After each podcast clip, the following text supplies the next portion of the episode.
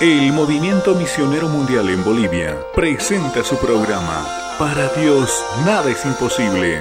La esperanza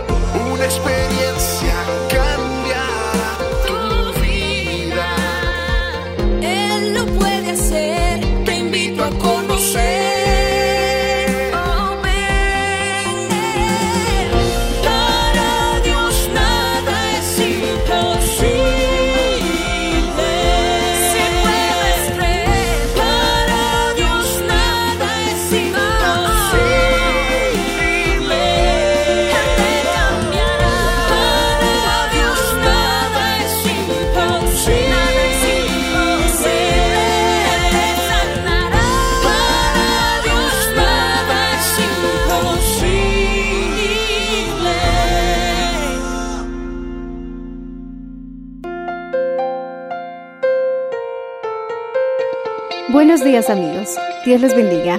Hoy les traeremos el mensaje del Señor bajo el título La enseñanza de la Biblia para los tiempos finales, en la voz del reverendo Enrique Valenzuela. Escuchemos. La palabra del Señor dice que en los últimos tiempos habrán falsos maestros.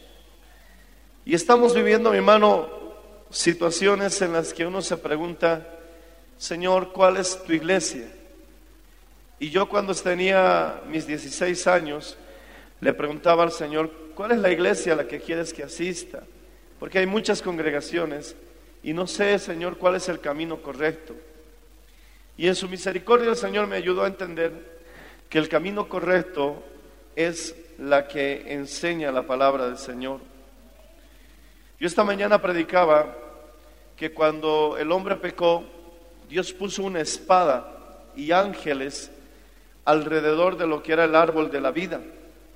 Había un árbol, mi hermano, de la ciencia, el bien y el mal, que lamentablemente el hombre comió y desobedeció porque Dios le dijo, no comas de ese fruto. Como podemos ver, la relación al inicio con Dios simplemente era una relación, mi hermano, de uno o dos mandamientos. Un mandamiento era que no coma el fruto prohibido. Otro mandamiento era que cuidara del huerto. Y otro mandamiento era de multiplicarse y llenar la tierra y sojuzgarla. No era muy complicado, mi hermano, pero lamentablemente por causa del pecado, esto se ha ido ampliando, mi hermano, para que nosotros sepamos conducirnos.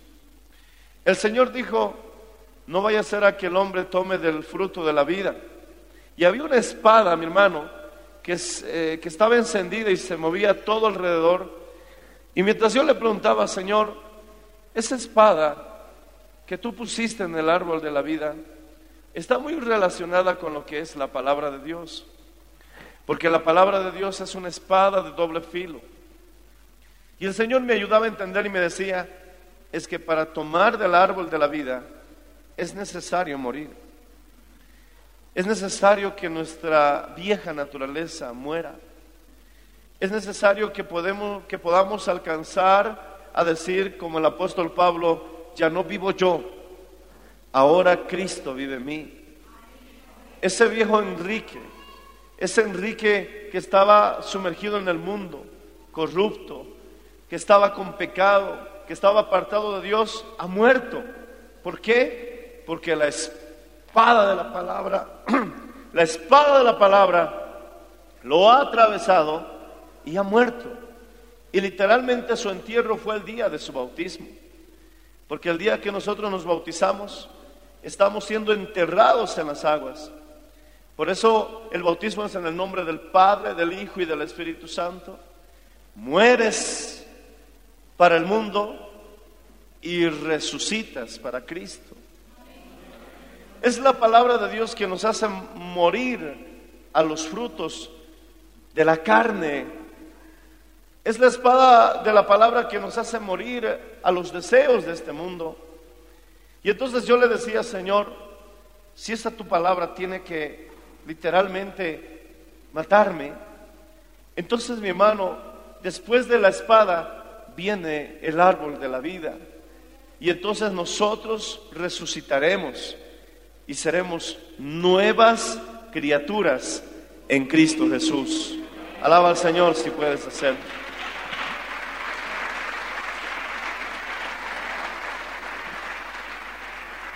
Hasta que no te sometas a la palabra de Dios, no podrás tener una nueva vida.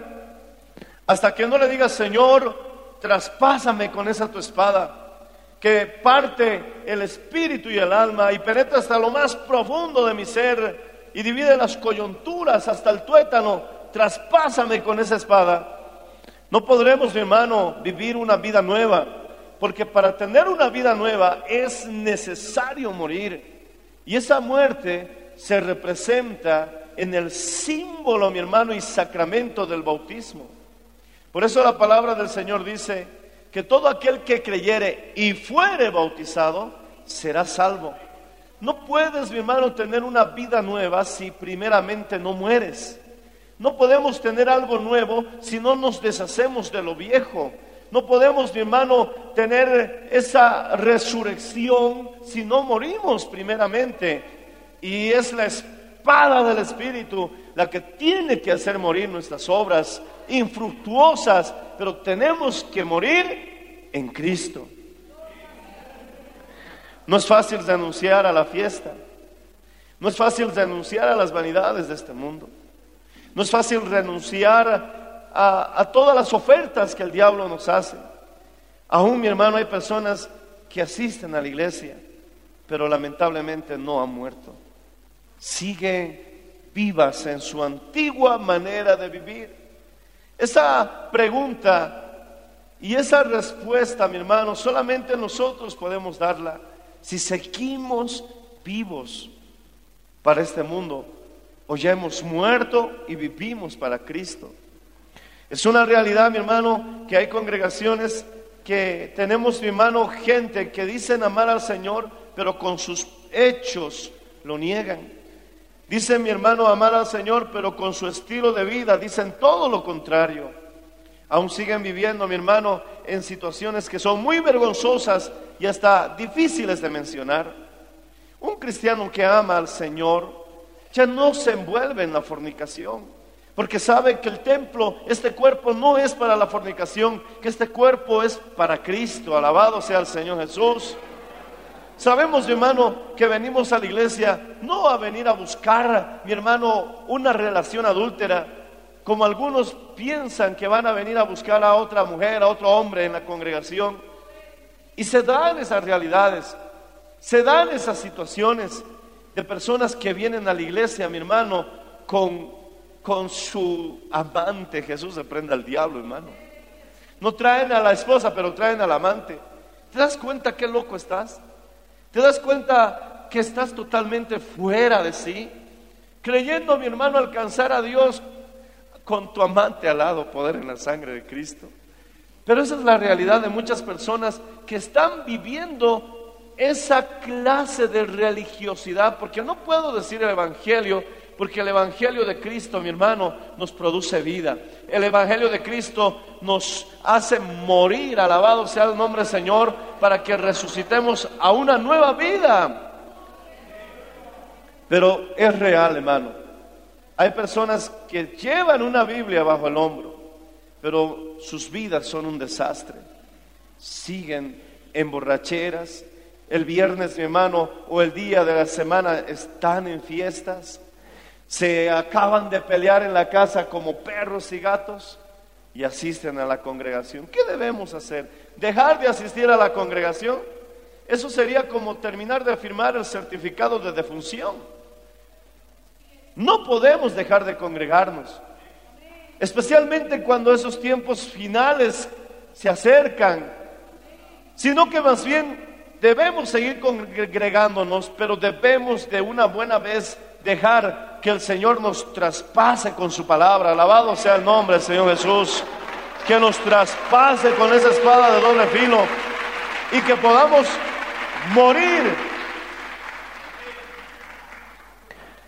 Por eso el apóstol Pablo decía, crucificado estoy juntamente con Cristo.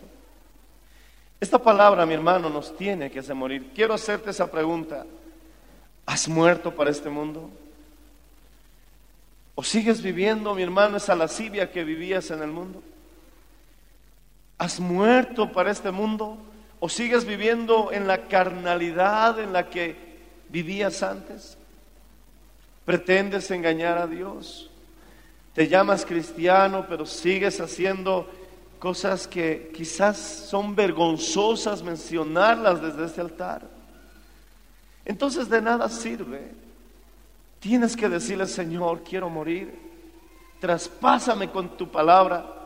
Que esa espada de doble filo, Señor, me traspase. No importa, pero quiero llegar al árbol de la vida. Literalmente, mi hermano, ese árbol habla de la cruz de Cristo. Y ese fruto habla de Jesucristo colgando en esa cruz. Si quieres tomar del fruto de la vida, tendrás que ser traspasado primeramente por la palabra de Dios. Y si no estás dispuesto a morir, no resucitarás. Si no estás dispuesto a renunciar a lo viejo, no tendrás algo nuevo. Pero quiero animarte, amigo. Quiero estimularte, hermano, a que recibamos esa nueva vida en Cristo Jesús. Porque allí hay luz, ya no hay tinieblas, hay gozo, hay fe. Alabado sea el Señor, hay esperanza. Uno puede decir, qué maravilla. Puedo ahora sí decir que conozco y he palpado lo que es el gozo, la felicidad, la alegría. No era el pecado lo que me hacía sonreír. No era este mundo lo que me daba alegría. Ahora mi gozo, mi dicha es estar abrazado de este árbol de la vida.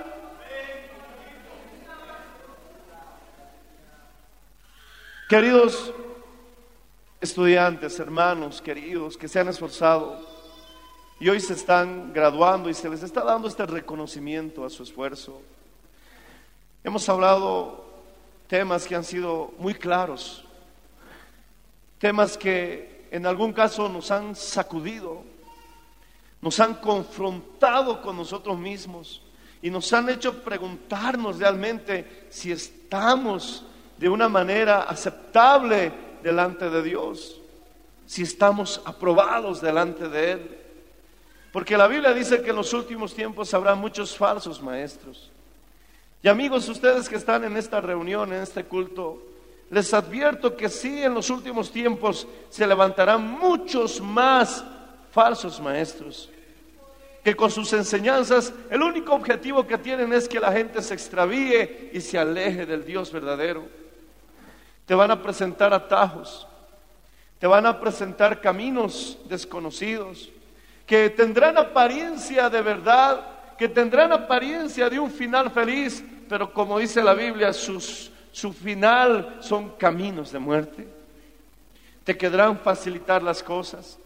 Hermano, te dirán, hasta hermano te dirán, si no te llevas bien con tu esposa, si estás peleando mucho con tu marido, te quedarán enseñar ora por otro esposo, ora por otra esposa. Mi hermano, acudiendo al sentimentalismo humano, arguyendo, mi hermano, y poniendo por encima de esta sagrada palabra su filosofía, diciéndote que acaso no tienes derecho a ser feliz, que acaso no tienes derecho a, a vivir en paz. Dios quiere tu felicidad. Mi hermano, presentando esa clase de enseñanza para anular lo que dicen las sagradas escrituras. Porque lo que dice la palabra de Dios es que lo que Dios unió no lo separe el hombre, bendito sea el nombre del Señor. Y son una sola carne, y son marido y mujer hasta que la muerte los separe. Pero falsos maestros se levantarán diciéndote, no, puedes casarte, puedes tener un segundo, un tercer, un cuarto matrimonio. Y muchos, mi hermano, como buscan esa clase de mensaje, uh, se, se entusiasman, se afanan. Hermanito, así habla la gente, hermano. Como te has equivocado en tu matrimonio, eras mundano, No conocías a Cristo. Ahora que conoces a Cristo, todas las cosas viejas pasaron. Y como tienes una nueva vida, puedes tener hasta una nueva esposa, un nuevo marido. Y te van a querer marear con esa clase de filosofías humanas para que tú simplemente te extravíes. Por eso, hermanos que se están graduando este día, nosotros tenemos que rogarle a Dios, Señor, enséñame tu sana doctrina. Permíteme ser luz en medio de las tinieblas. Hay vidas que rescatar, hay vidas que mostrarles. No ese es el camino. Seguid la senda angosta. Jesucristo es el camino, la verdad y la vida. Nadie llegará al Padre si no es por Él. Y aunque Dios mismo es más grande que su propia palabra, Él ha puesto su palabra, mi hermano, como una brújula, como una referencia perfecta y exacta para que no nos extraviemos en esta vida. Y el que ponga, mi hermano, a un lado la palabra del Señor, está rechazando a Jesucristo mismo. Jesucristo dice, yo soy el verbo. Él es el verbo. Y verbo significa palabra por excelencia en su significado etimológico, no en su significado gramatical. Palabra por excelencia. El verbo es el que le da vida y sentido y acción a la oración. Mi hermano, sin el verbo no podremos hacer nada. Alabado sea el nombre del Señor Jesús. Él es el verbo. Si tú rechazas la palabra por excelencia, estás también rechazando al verbo. Jesús dice, si me amáis, guardad mis mandamientos. Y como hoy es un día especial, con esto voy terminando, quiero que abras tu Biblia en Daniel capítulo 12. Alabado sea el nombre del Señor Jesús. Daniel capítulo 12. Quiero que contextualicemos este capítulo. Está hablando, mi hermano, de los tiempos del fin. En el verso 1 dice, en aquel tiempo se levantará Miguel, el gran príncipe de esta, de, de gloria a Dios, este, que está de parte de los hijos de tu pueblo, y será tiempo de angustia, cual nunca fue desde que hubo gente hasta entonces. Pero aquel tiempo será libertado tu pueblo, todos los que se hallen inscritos en el libro. El verso 2 dice, muchos de los que duermen en el polvo de la tierra serán despertados. Está hablando de los tiempos del fin, la resurrección de los muertos. Unos para vida, otros para vergüenza y confusión perpetua. Está hablando claramente, mi hermano, de la resurrección, del día del juicio final. El verso 3 dice, los entendidos resplandecerán como el resplandor del firmamento. Los que comprenden. ¿Quiénes son los entendidos? Aquellos que pueden, mi hermano, comprender lo que es las escrituras. Pero no solamente Dios nos pide que seamos entendidos, sino que como las estrellas a perpetua eternidad, dice la Biblia, mi hermano, los que enseñan la justicia a la multitud. Queridos estudiantes, ahora que ustedes son entendidos, porque conocen, mi hermano, un ejemplo, ¿para qué sirve el orar en lenguas? ¿Han entendido cuál es la victoria de Jesucristo sobre los demonios, sobre Satanás y los ángeles caídos? ¿Pueden entender lo que la Biblia dice? Y he aquí os doy potestad sobre serpientes y escorpiones. Y han entendido que las serpientes, mi hermano, son los ángeles caídos y los escorpiones, los demonios. Diferentes géneros tal vez, pero un mismo enemigo. Pero el Señor dice, no solamente basta ahora con que hayan comprendido. Dice la Biblia, mi hermano, ahora tenemos que enseñar lo que hemos entendido. Tenemos que crecer en ese entendimiento para enseñar la justicia, porque los entendidos resplandecerán, gloria al Señor Jesucristo, como la luz del firmamento, pero los que enseñan la justicia a la multitud, como estrellas a perpetua eternidad. Alabado sea el nombre del Señor Jesucristo. Dios nos ha llamado a ser luz en medio de las tinieblas.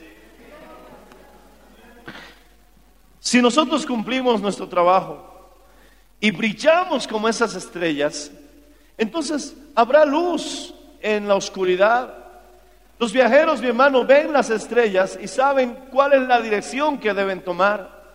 Los navegantes en el mar, cuando se sienten perdidos, simplemente miran al cielo y ven las estrellas, entonces toman nuevamente el curso.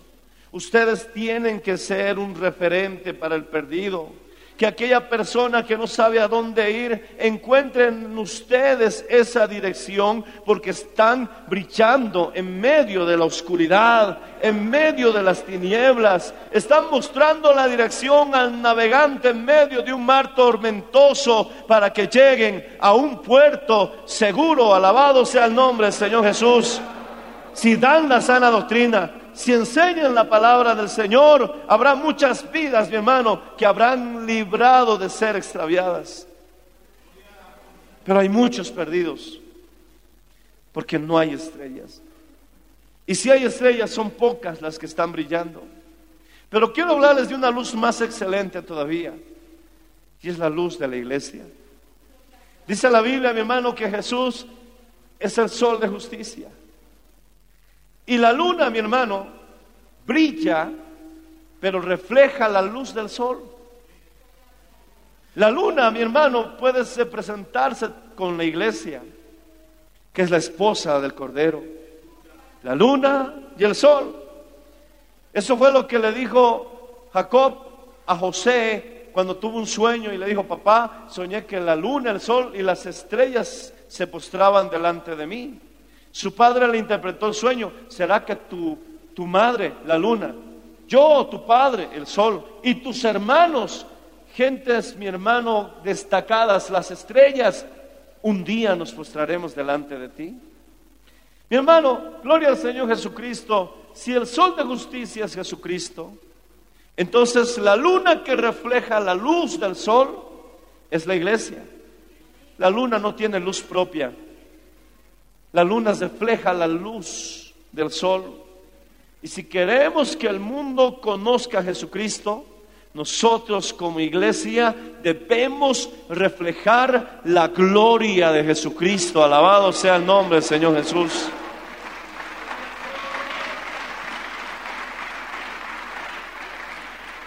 La iglesia brillará si los maestros de justicia imparten la sana doctrina, les muestran el camino, les señalan la senda que hay que andar, les evitan, mi hermano, el extravío, porque siempre constantemente en sus corazones está el deseo de hacer la voluntad de Dios. Y la palabra del Señor dice, vosotros sabréis mi doctrina, si es o no de Dios, si queréis hacer la voluntad del Padre. Deben mantener siempre en sus corazones la disposición de hacer la voluntad de Dios y entonces Dios siempre les suplirá y les entregará su sana doctrina. Y cuando ustedes estén, mi hermano, señalando el camino como estrellas que brillen a perpetua eternidad, entonces, mi hermano, la iglesia que conoce, mi hermano, gloria al Señor Jesús, el buen camino, ¿sabes qué ocurre cuando la luna está llena? Cuando la luna refleja todo su resplandor, las estrellas se opacan, las estrellas desaparecen.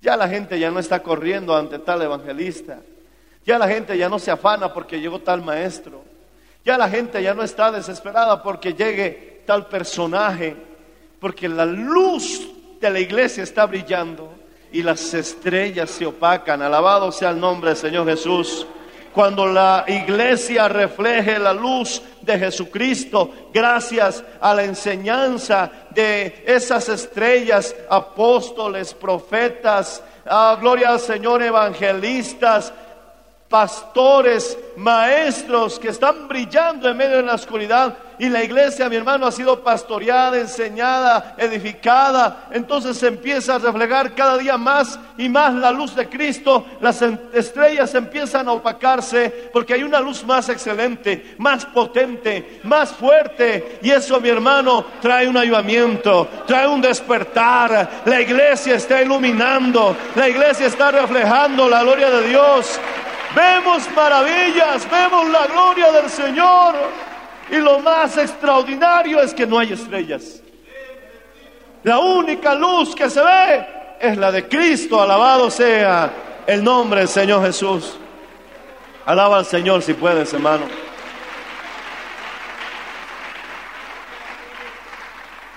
Si yo tuviera que escoger entre ser estrella, por así decirlo, y la luz de la luna llena que refleja la luz del sol, mi hermano, cuando la luna llena está en todo su esplendor, no necesitamos linterna en el campo. No necesitamos luces externas porque se ve con claridad. La luna refleja y alrededor no hay estrellas porque se opacan. Mi hermano, yo prefiero que la iglesia ilumine en su resplandor y se olviden del maestro. Ya no se hable del pastor. Ya no interese tanto si vino o no el evangelista. Porque de todas formas están sucediendo maravillas. Porque la iglesia está iluminando. Alabado sea el nombre del Señor Jesucristo. Oh, gloria al Señor. Oh, gloria al Señor.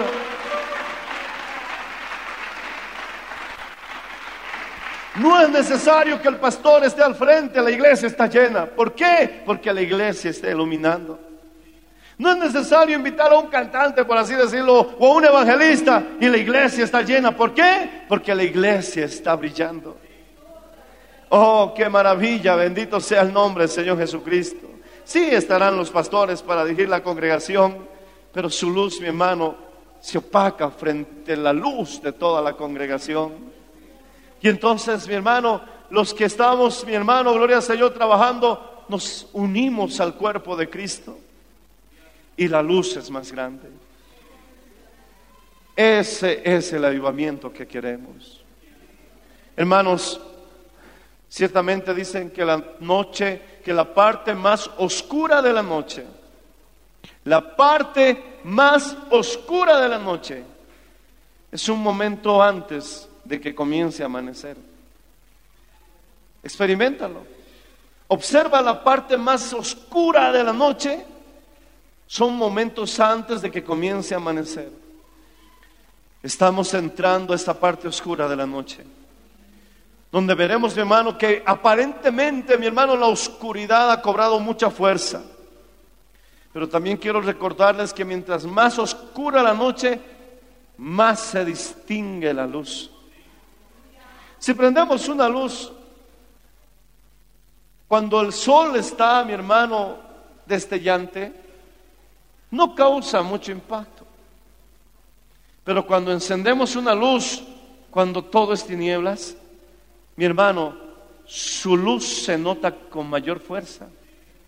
Es cierto, estamos entrando a la parte más oscura de la noche, porque la maldad en este mundo es realmente sorprendente.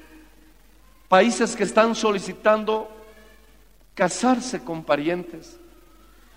Países que están presentando leyes para tener matrimonio con animales. Mi hermano, se escuchaba que en Sodoma y Gomorra, pero se ha levantado entre sus cenizas en estos tiempos donde hombres con hombres quieren casarse, quieren adoptar, mujeres con mujeres quieren casarse, quieren adoptar donde mi hermano quieren practicar la poligamia y donde la perversión cada día es mayor, prendan los medios de comunicación y encuentras pornografía, encuentras mi hermano zoofilia, necrofilia y todas las aberraciones que pudiéramos mencionar. La noche se ha puesto oscura. Realmente estamos viviendo cada día más tinieblas, pero esa es una señal que Cristo vuelve pronto. Va a amanecer, saldrá el sol de justicia. Cristo vuelve pronto, alabado sea el Señor. Entonces, chicos y grandes, estarán presentes ante el gran trono de Dios. Pero hasta que salga ese sol, hasta que todo ojo lo vea, vendrá esa parte oscura de la noche. Y a nosotros nos ha tocado brillar en ese tiempo. A nosotros nos ha tocado brillar en ese momento. Estudiantes de la escuela de liderazgo, nos ha tocado vivir la parte más oscura de la era humana. Hermanos de la iglesia, nos ha tocado vivir la parte más oscura de la historia de la humanidad. Pero brillemos en medio de estas tinieblas. Mostrémosles el camino a los viajeros que están perdidos. Brillemos con la luz de Cristo y demos luz en medio de estas tinieblas. Brillen como estrellas a perpetua eternidad. Y recuerden, cuando el sol de justicia salga, ya las estrellas no se ven, desaparecen en el día, porque ahí entonces comprenderemos que toda la gloria, toda la honra, toda la alabanza, solo a Él le pertenece. Oh, gloria Señor, ya no habrá luna, ya no habrá estrellas. El sol brillará, dice la Biblia, siete veces más. Pero hasta que nazca, hasta que amanezca, hermano, hermana, brilla con tus ayunos, brilla con tus oraciones, brilla con el estudio de la palabra, brilla con la predicación del Evangelio, brilla con el ejemplo de vida. Y aunque se burlen como se burlaron de Jesús, y aunque te persigan como persiguieron a Jesús, y aunque te crucifiquen como crucificaron a Jesús, y aunque mueras como Cristo murió, el día en que Jesús entregó el Espíritu y dijo, Padre, en tus manos encomiendo mi Espíritu y murió, el día de su muerte, hasta los romanos reconocieron y dijeron, ciertamente, este era Hijo de Dios, alabado sea el nombre del Señor Jesucristo.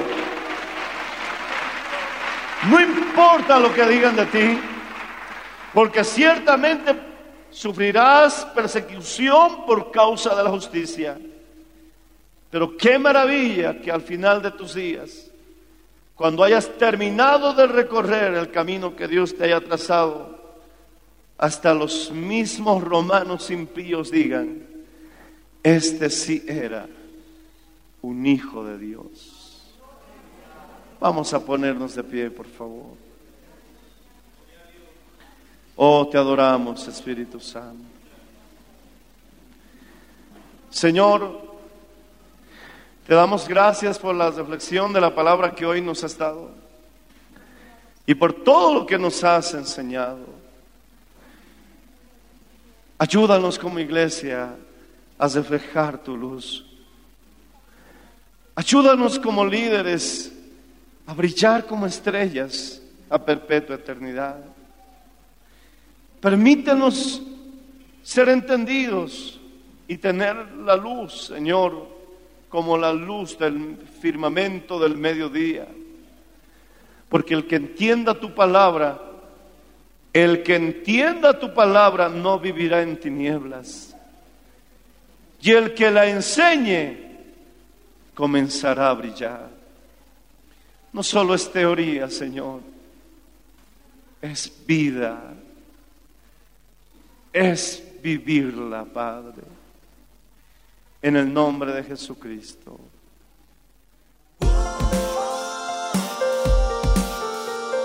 Gracias por su sintonía. Si desea una copia, comuníquese con los números de esta emisora o escríbenos a contacto mmmbolivia.com.